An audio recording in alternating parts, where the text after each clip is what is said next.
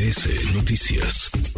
Estoy muy tranquilo conmigo mismo, dice el coordinador de Morena en el Senado, Ricardo Monreal, pero no están muy tranquilos los de la oposición. Saludo con gusto a Julen Rementería, el coordinador parlamentario del PAN en el Senado de la República. Coordinador, siempre un placer, ¿cómo está?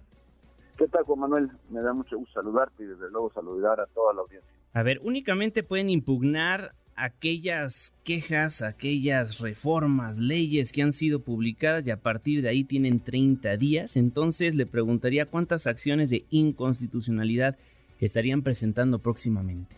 Nosotros estamos planteando presentar 12.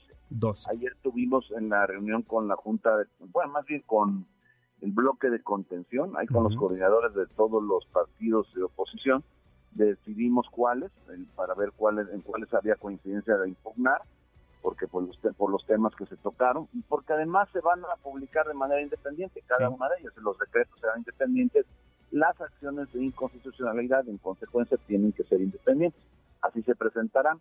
Nos toca por turno hacer la coordinación de esto al PAN, pero evidentemente lo tendremos que hacer entre todos, porque el trabajo que se acumula en 12 acciones de este tipo, pues es muchísimo. Y entonces, bueno, pues eh, seguramente vamos a cumplir con ello, pero de una manera coordinada. Entonces, ¿se presentará en un solo documento o lo van a estar haciendo en colectivo? Es decir, ¿cada bancada va a estar presentando un documento o lo van a hacer en conjunto? No, no, vamos a redactar en conjunto. Correcto. Y vamos a presentarlo en conjunto. esto es, en un documento irán las firmas de los senadores de todos los de todos los partidos del bloque de contención. Bien. De todos. Entonces, es un solo documento para presentar cada acción de inconstitucionalidad. Lo que yo me refería, lo separado es tratar de aquellos argumentos comunes, pues los iremos construyendo juntos, procesando juntos, y luego lo que tiene que ver de fondo en la particularidad de cada tema, bueno, pues tenemos que necesariamente pues eh, irlo individualizando y desde luego contando con la ayuda de otros grupos para poder cumplir con la meta de en 30 días presentar las 12 acciones. 12 acciones de inconstitucionalidad, ¿alguna lleva prioridad? es que todos los asuntos son importantes. Si hablamos de lo del espacio aéreo y la militarización, pues es importantísimo. El pasar todo el INSABI al bienestar sin decir cómo, cuándo y con qué dinero se va a contar, pues también es algo que puede cancelar en los hechos el derecho al acceso a la salud. Si hablamos del, del CONACYT, bueno, pues ni se diga, es una barbaridad lo que se hizo, no hubo dictamen, no hubo nada. Y cuando hablamos de la cancelación de los apoyos al campo a través de la destrucción de la financiera rural, pues también. Entonces, es difícil decir cuál está peor, porque todas son malas y todas son inconstitucionales. Yo espero que en una buena redacción que se va a construir por parte de los abogados, alcancemos a convencer a los ministros de la Corte y nos den la razón. Y hay que decirlo, ustedes desde el inicio estaban en contra del INSABI, ¿no?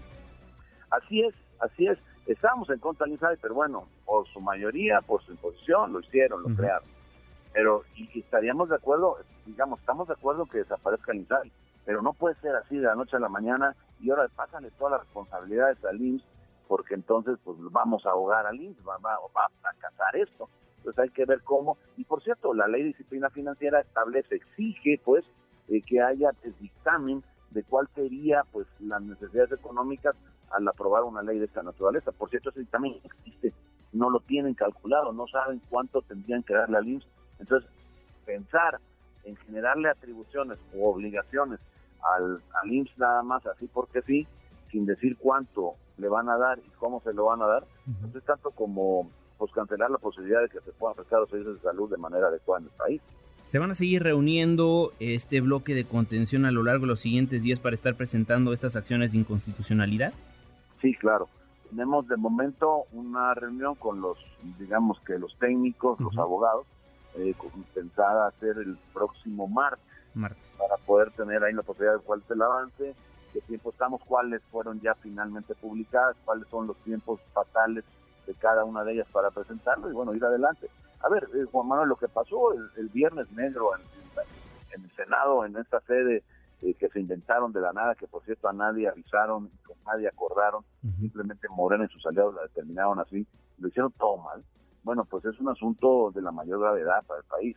Se veía ahí que querían sacar sí o sí las reformas que le urgían al presidente, que le urgían al gobierno, pero que no eran buenas para, para la población. Esto, esto que se decidió ahí afecta a distintos rubros de la vida de nuestro país, a millones de mexicanos y mexicanas.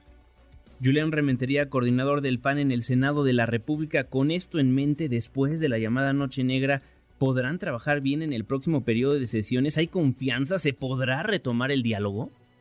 Ojalá sí sea. De momento no pareciera que la hay, porque hubo un acuerdo para nombrar, no para votar, para nombrar a los comisionados del INAI, y no se cumplió. No solamente no alcanzaron los votos, porque entiendo cuando el senador Monreal dice, oye, pues es que no soy dueño de la voluntad de todos. Ok, está bien, pero tú como coordinador tienes la sensibilidad de tu grupo y sabes si van a votar o no van a votar, pero que todos voten en contra y que el coordinador no lo sepa y que sea sorpresa, eso pues no me lo puedo creer. No me lo puedo creer sinceramente. Entonces, que de repente te fallen dos o tres, sí, pero si van fallado dos o tres o diez, incluso pues habría prosperado el nombramiento para el cual se había tomado el acuerdo. Luego entonces, de lo que hablamos es simplemente el incumplimiento de un acuerdo, seguramente por instrucción, pues ya sabemos de quién, pero al final los resultados que no se logra el nombramiento, no se permite eh, con ello que el INAI pueda funcionar válidamente para que sus decisiones sean vinculantes a los distintos órdenes de gobierno y estamos, bueno, en un país donde ya llevamos 34 días y corriendo en el que el derecho a la, al acceso a la información pues, está cancelado. Y ya distintos jueces les han dicho hay que nombrar a los comisionados del INAI, hay que nombrar a los comisionados del INAI y parece, se antoja que no va a llegar esa fecha tan siquiera en el corto plazo pues tendrá que llegar porque está obligado el Senado a hacer esos nombramientos ya por, disposición judicial. Como bien lo dices, han sido tres ya ordenamientos de jueces federales en donde claramente pues están eh, pues ya obligando. Yo por cierto, Juan Manuel, pedí en nombre de los senadores del PAN que nos hicieran, eh, pues nos acercaran, nos entregaran todas las actuaciones que hay en estos juicios de amparo que tiene el Senado. Y bueno, me contestaron la directora de asuntos, eh, pues, digamos, judiciales o legales del, Senado, que no podían, que porque se había reservado en una sesión de transparencia en, la, en el dentro del interior del Senado. O sea, no tenemos la posibilidad de saber qué les exactamente, o sea, de forma literal, qué le exigen los juzgadores al Senado y qué contesta el Senado ante esa exigencia. Entonces estamos como a ojos cerrados, es increíble y por otro lado se habla de apertura, de transparencia, de disposición, pues simplemente es una falacia. Pues al parecer ya todo está quebrado en el Senado de la República y al parecer todo es por lo que les dio a conocer a ustedes Ricardo Monreal. Por eso le preguntaría, ¿qué pasó con Ricardo Monreal desde la perspectiva de la oposición? Acabo de oír en la entrevista que le hicieron, que acabas tú de, publicar, de pasar al aire, en donde dice que él se crece al castigo. No es un asunto de crecerse al castigo, sino estamos en un reto de ver quién aguanta más. Lo que estamos hablando, invocando, es la disposición que haya para conseguir que los acuerdos prosperen. Y entiendo pues, si de repente hay un acuerdo político basado en la palabra, pero de repente ves que hay una amenaza, que te voltearon, que de Palacio Nacional y dijeron, mandaron la instrucción y todos van a votar en contra, pues se avisa. Dicen que el que avisa no traiciona pero aquí no se avisó, no se dijo nada.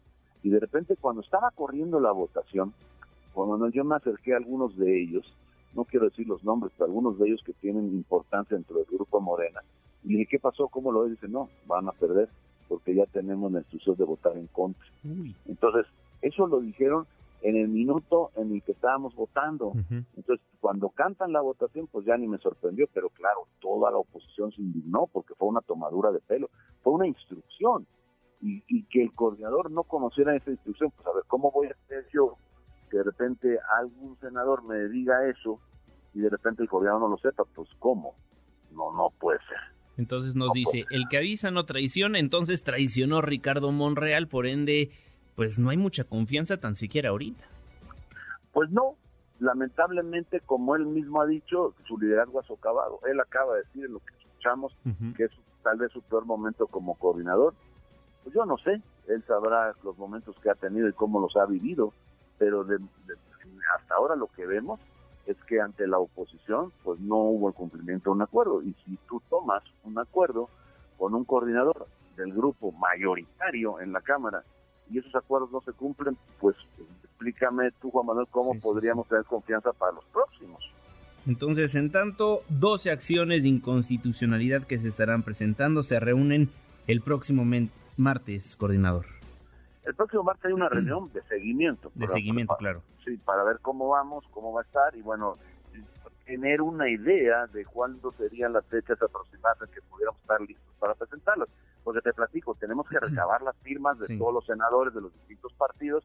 Estas se tienen que hacer de manera autógrafa, de manera original, plasmado en cada documento. Son muchísimas firmas, habrá que mandar documentos, regresar documentos porque algunos están fuera en sus lugares, en sus estados de origen, y luego tenemos que obligadamente acudir a la certificación de las firmas en el Senado para que pueda completarse un documento válidamente requisitado y presentado en la Corte. Bueno, pues seguiremos platicando al respecto, si me lo permite, Julián Rementería, le mando un fortísimo abrazo, senador. Gracias, Juan Manuel. Lo mismo para ti, bueno, y un saludo a todo el auditorio y muy buenas tardes. Muchísimas gracias, muy buenas tardes. Redes sociales para que siga en contacto: Twitter, Facebook y TikTok. M. López San Martín.